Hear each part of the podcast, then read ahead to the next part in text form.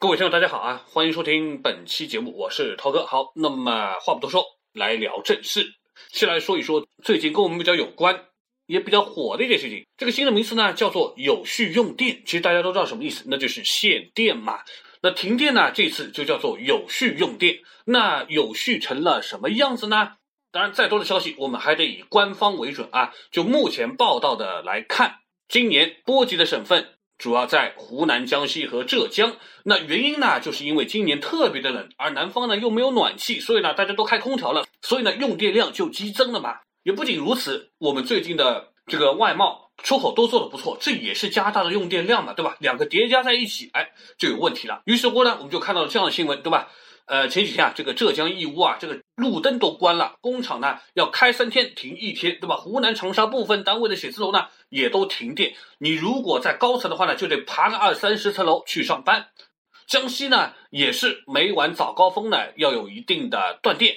这就是所谓的有序用电。那么按说江西也这么搞，那这个也是比较奇怪啊，因为江西是我们的南方产煤大省，那连江西都这样子做了呢，那目的呢也是不外乎啊，就是要为了保住那些沿海城市、发达地区，要优先用电，保这些地区嘛，对吧？三四线、二三线可能就啊就要受到一定的这个影响性了。所以有时候啊，我们回过头来说啊，这个你要不要看那个大统领？Donald Trump，对吧？有时候不靠谱。那有些话，有些话呢，他还是说的有一定道理的。虽然他也不看数据，但是他一直说全球气候变暖就是个伪命题，是个阴谋。那你现在看看呢？呃，的确是这样子，对吧？每到夏天，那么你说热死，对吧？全球气候变暖了，到冬天又冷死。那你说到底是变暖了还是没有变暖了，对吧？这个问题，好吧，啊，见仁见智。不过值得一提的是，以往其实是没有这样的情况的。那所以今年为什么就电不够用了呢？而且全国有一些地方都出现了这样的问题。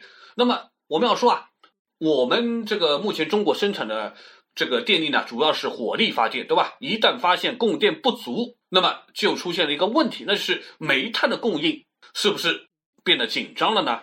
正如刚刚涛哥所说的那样啊，缺电。主要有几个方面原因，一个是工业复苏需求太快，比如说十一月份，像湖南、江西、浙江工业增加值分别增长了百分之七点四、七点九和十一点九，明显高于全国的水平。那么工业增长加快，当然电力供应呢可能就要跟不上了。第二呢，就这个极端天气啊，就增加了用电的负荷。还有呢，就是电力通道是有上限的，比如说湖南外售这个。外售电通道的这个能力呢，就是六百万千瓦，江西呢是两百六十万千瓦，那目前呢都已经送足了，所以再要更多的电，那你说咋弄呢，对吧？而根据发改委的一贯原则啊，当然都是得先保证我们居民的正常生活用电，其次才是保生产，这样做还是非常的对的。那么你说这个问题能够持续到多久的时间呢？有可能到年底，有可能到春节啊。这个都有可能。目前发电就是煤炭的问题。那煤炭呢，已经环比连续涨了。根据相关的公布的最新数据显示啊，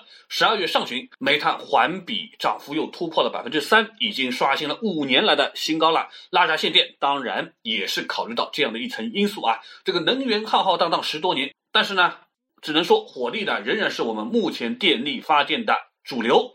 占到了七成左右，那你说其他的一些所谓的什么风能啊、太阳能啊、什么能啊，对吧？这个远水是救不了近火的。那目前要应急的呢，还是得靠火力、煤炭啊去去发电。那么我们都知道，为什么以往去年没发生这事儿，那今年发生了，那也是因为我们这个进口的煤啊发生了问题。发生什么问题呢？大家都知道是跟澳洲那边有一点不清不楚，正在别苗头。就是根据目前现有的数据，我们全国的产煤啊，差不多。保持持平的，略微的有百分之零点四左右的增长。那今年不够用，当然就是外需的问题了嘛，对吧？又是回到外需的问题，那就是别苗头的，就是刚刚涛哥说的，跟澳洲这个别苗头的这么一个情况，就是进口煤炭减少了。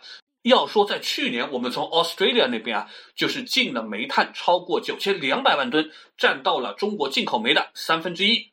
其中一千多万吨焦煤和五千多万吨的无烟煤，你看看高级不高级？烧出来还没有烟的，对吧？无烟煤，那这也是为什么我们特别喜欢人家有一些这个质量就是稍微好一点，那这也是没有办法，人家也是靠天吃饭的，得天独厚的矿产资源啊。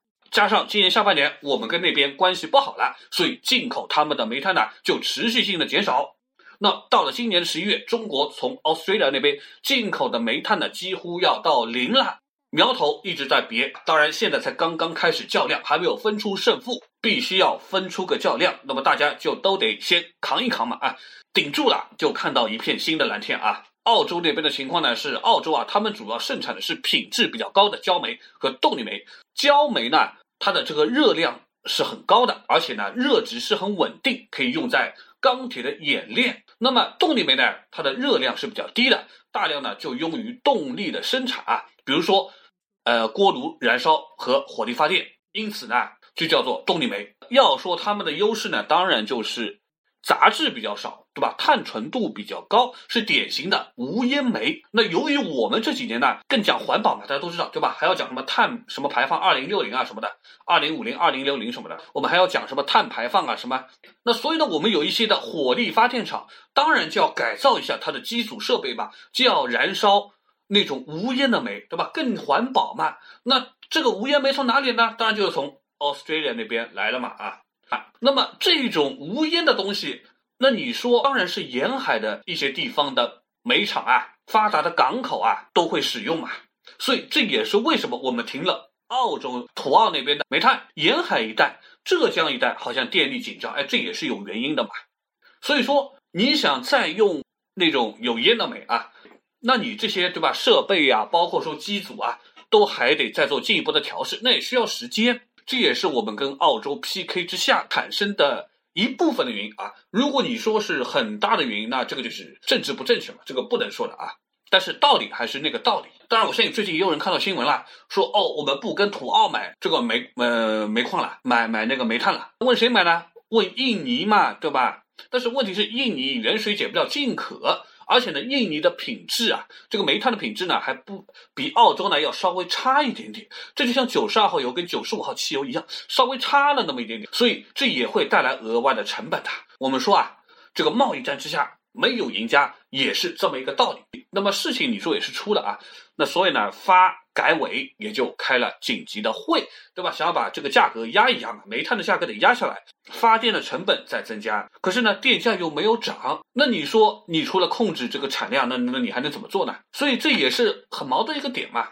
如果你在这样的情况之下，你发的电越多，当然就亏的越多，所以这个事情不好弄。但愿这个别苗头啊，这个 PK 较量啊，可以在短期内能够结束，那么这个事情呢也就搞定了啊。那目前这个局怎么破呢？也没有什么特别好的方法，那所以呢，就有了这种有需用电，对吧？拉闸限电这样的一种调节的方式，相当于一小部分的人呢，承担了一定的损失来保大家嘛。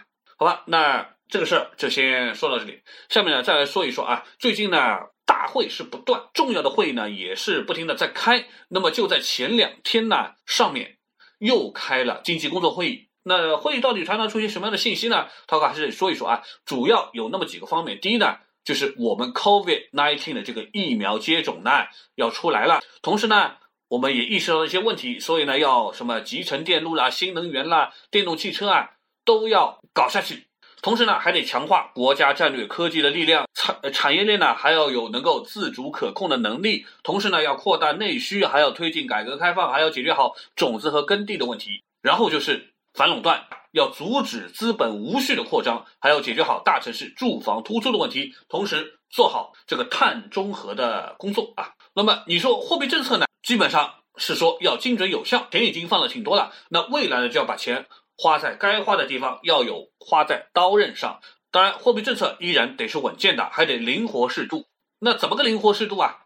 对吧？因为今年我们说 COVID-19 疫情嘛，所以 M 二和社会的融资增速呢是比去年要高的，而明年要让 M 二这个货币供给啊和社会融资的增速与名义 GDP 要最好持平，要相当，所以呢，货币政策上会有收缩的可能性。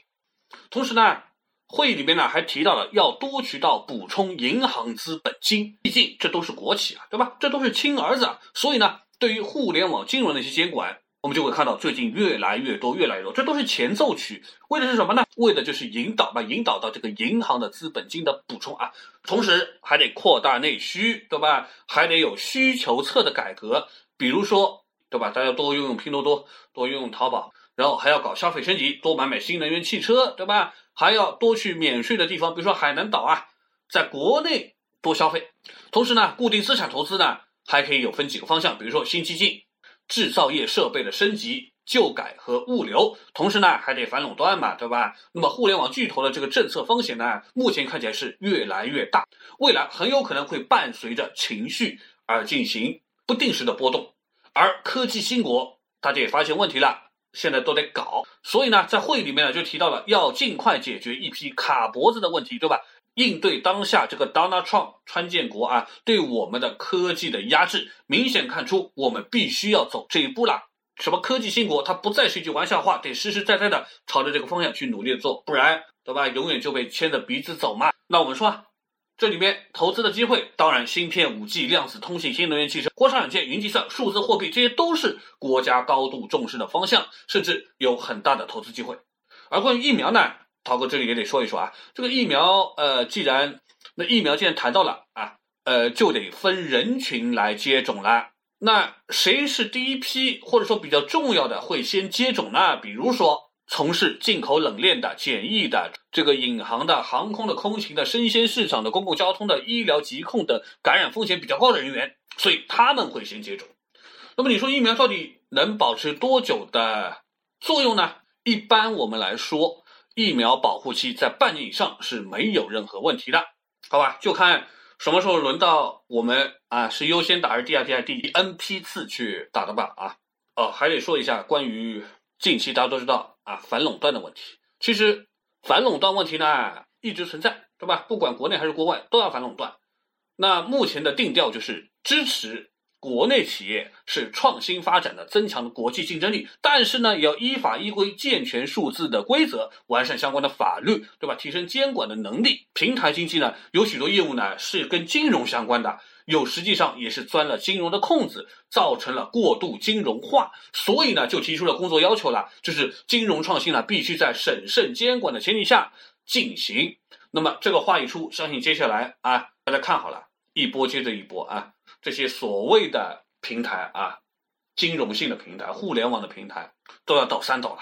那另外还有一个部分呢，就是谈到了需求侧改革。那以前我们都知道叫做供给侧改革，对吧？现在开始说需求侧改革了。那么需求侧改革提出的，那为什么从原来供给侧，对吧，变成了需求侧？是因为你供给现在恢复了吧？那消费怎么办，对吧？消费目前来说肯定不行，而且消费的增速也低于预期，所以不能讲供给侧了，哎，得得讲得讲需求侧了。以前我们拉动需求都是靠地产产业来拉动的，比如说汽车、家电，对吧？这种消费。那现在要搞需求侧，所以呢，就要在消费的占比和消费的结构上要产生变化了。这个需求侧的改革，重点就要包含在了提高我们的消费能力和消费的意愿上，促进需求和消费。那么接下来我们就会看到内需就得扩大。那么在哪几个方面呢是有机会的呢？就比如说医美啦、免税啦、智能家电啦这样的消费升级。所以说，科技领域就是我们未来一定要去重点看的方向。如果搞不清楚什么状况，那就直接买科技科技类的 ETF 嘛，省时又省力。如果有点研究的，那也可以继续看消费电子啦、五 G 啦、军工啊等等，还有刚刚谈到什么新能源汽车啊什么，比如说卡脖子的这些环节，半导体和新材料。而说到房地产啊，在这一次的会议里面，对房地产也是花了一定的篇幅的，强调的还是住房问题，关系到民生福祉，要坚持用来住，不是用来炒的这么一个定位。特别提到了一些大城市要特别注意，要特别注意这个问题。那对于这一块呢，还专门提到了要大力发展租赁市场啊，估计租赁市场呢，明年是调控的重中之重。而最近几年呢，我们都知道很多地方呢一直在筹建这个公租房。如果未来有足够价格合适的房子呢，也可以让很多买不起房子的人呢开启租赁模式。所以呢，会议中呢就说到了要解决大城市住房突出的问题。会精神啊，就说到这里。再谈谈另外一件事情啊，最近啊有一件事情，不知道大家有没有关注？六大行、工农建中交啊，还有邮储银行啊，他们发了一个公告，就是从明年一月一号起，就十天以后啊。所有靠档计息的个人大额存单、定期存款，如果要提前支取的话呢，都按活期利率百分之零点三。这个话呢，看似好像没什么关系啊，但是这里面是有门道的。涛哥要来说一说，先来说说啥叫靠档计息。靠档计息呢，全称叫做定期存款提前支取靠档计息产品，就是如果你在银行买入了定期理财的产品，想要提前拿出来，那么这个时候存款利息，银行就会按照与实际存款天数最接近的利息的这个利率向下靠档计息，余下的呢就会以活期来计算。那么这种方式呢？你可以说也是让资金更灵活，对吧？随存随取，还能计息付息，更为方便。那这里这么着吧，举个例子啊，如果我在 A 银行存了十万块，定期五年利率，比如说是百分之四点五，那四年之后呢，我想拿出来了，因为我可能要买房了，我可能要买车了，对吧？我就拿出来了。那如果是靠档计息的话，因为五年不到。那么银行呢，当然就会按照四年的这个固定利率，也就是百分之四点五算给你。那么你这时候呢，就可以拿到本息是十万零四千五百块，对吧？这是原来的政策啊。那如果按照现在的取消之后，对不起，这四年的计息全部按照活期来给你计算了，就是目前的百分之零点三。那到最后你拿到的本息将会是十万零三百，好吧？就是这个意思。那四千五百变成了三百啊。所以说你没有到期你就拿钱，这不是不行，但是呢，你能享受到的就是活期的利息。那我们说六大行都这么干了，那那些更小的银行呢，肯定之后也会跟上的啊，这就是一个趋势，这就是一个马前卒，后面都会一波一波的跟上的。那么如果你手里面呢有这六个银行的靠档计息的存款产品啊，那么你一月一号之前你要记住了啊，你要去做一些操作，不然的话呢，可能就真的。得按照活期来给你弄了，那就刚刚涛哥举的这个例子，你可以拿到原来的本息一万零四千五百，变成了一万零三百，那少掉了这部分的钱，这个财富向谁转移了呢？对吧？你我都清楚嘛，啊，是向银行转移的，对吧？那储户的利益呢，转到了银行身上，那么最直观的给银行的提供的帮助是什么？就帮助了他们降低了揽储的成本了嘛。所以说，对我们来说，按照一月一号以后新的规定啊，我们的利息。如果有存这些呃定期的啊大额的，我们的利息就会变少。另外变成活期这么来计算呢，明年起啊，你如果提前拿了，对吧？那你的收入就那你的利息收入就会比之前大幅的下降。那么当然有一些人就不会提前拿了嘛，这也是减少部分的人去提前拿这个钱。那不提前拿这个钱，当然那当然这个钱就能够在池子里面继续滚嘛，对吧？那也是一个稳定性的作用啊。而与此同时呢，我们又看到啊，呃，这两天啊，有关部门啊，这个监管啊，一直发声音啊，说什么互联网平台呢也要持牌经营，对吧？不能无证驾驶，要设立业务的门槛，纳入金融监管的范围。而这话一出，我们就看到蚂蚁那边啊，这个支付宝下面啊，这个下架了存款产品，这可是蚂蚁的觉悟还是很高的，毕竟它最近被盯得很紧嘛啊。接下来呢，对吧？京东金融最近拍的那些恶恶心恶俗的什么网贷广告啊，还有度小满啦等等这些平台也会跟上的，也都会下架的。原来有的就算了，你现在去看支付宝，你原来买的那就算了，现在你要再买的话，就看不到这些产品了。这就是银行存款的一个监管的风向。最近的风越吹越紧，以后想要在第三方平台啊去买这种买这种产品啊，这种路子就少了，对吧？归根结底，还是要让你去国企这些银行里面直接的去买吧。回过头来说，我们现在要去再去买什么定期产品啊、大额存单什么的，或者大额存单什么的，就得就得好好的掂量一下了。你必须要做一个规划出来了。如果时间存短了，利息当然也就低；但是时间存长了，万一你要拿出来，那利息就更低，甚至说这个利息可能就相当于没存。所以脑子里得想想。这个到底是个怎么个存法啊？变得更有讲究了。那如果有必要，趁着年底前呢，最好倒腾一下。比如说你存一个五年，对吧？现在已经三年了，后面的两年呢，你去你不确定到底要不要用，那你还是先拿出来吧，然后再重新存一个两年。这样呢，你也能确保你前面的三年呢是有利息的。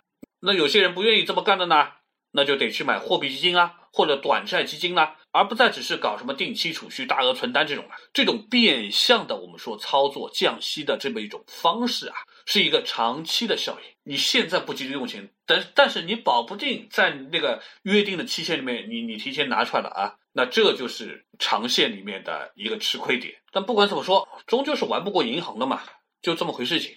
高利息、高息理财这个事情呢，未来啊也就玩不转了。相信会有各种各样的方式。来抑制住，来抑制这么一个问题。你还想在银行里面踏踏实实吃一个百分之，还想吃到一个百分之四左右的利息呢？基本上是，基本上再过段时间就没可能性了啊。所以在这样的形势之下。那你也可以放三到五个月的生活费在宝宝类的产品里面，T 加零的产品里面，不时之需嘛。当然，你也可以搞信用卡嘛，平时刷一刷，缓一个月也可以。同时呢，也可以申请银行的线上消费贷，也可以短期应急应急，不必提前拿出来。现在很多产品呢都支持随借随还的，就是用几天算几天的利息。如果时间短的话呢，那就绝对比提前赎回这个定期的产品损失要小。涛哥一直说。基金还是值得继续玩下去的，不管你是买刚刚说的那些未来方向上的啊这些 ETF 基金，还是某一类的，对吧？基金都可以。你要筛选的话呢，也有这么一个标准，那就要看看近五年的年化收益率有没有超过百分之五，近五年的波动率有没有小于百分之五，对吧？规模有没有超过一个亿，对吧？这些都得看清楚啊，这才是比较靠谱的这个基金，不然基金有可能玩完的，也有可能爆的，好吧？那。本期节目就聊到这里，感谢大家收听，咱们下次再会。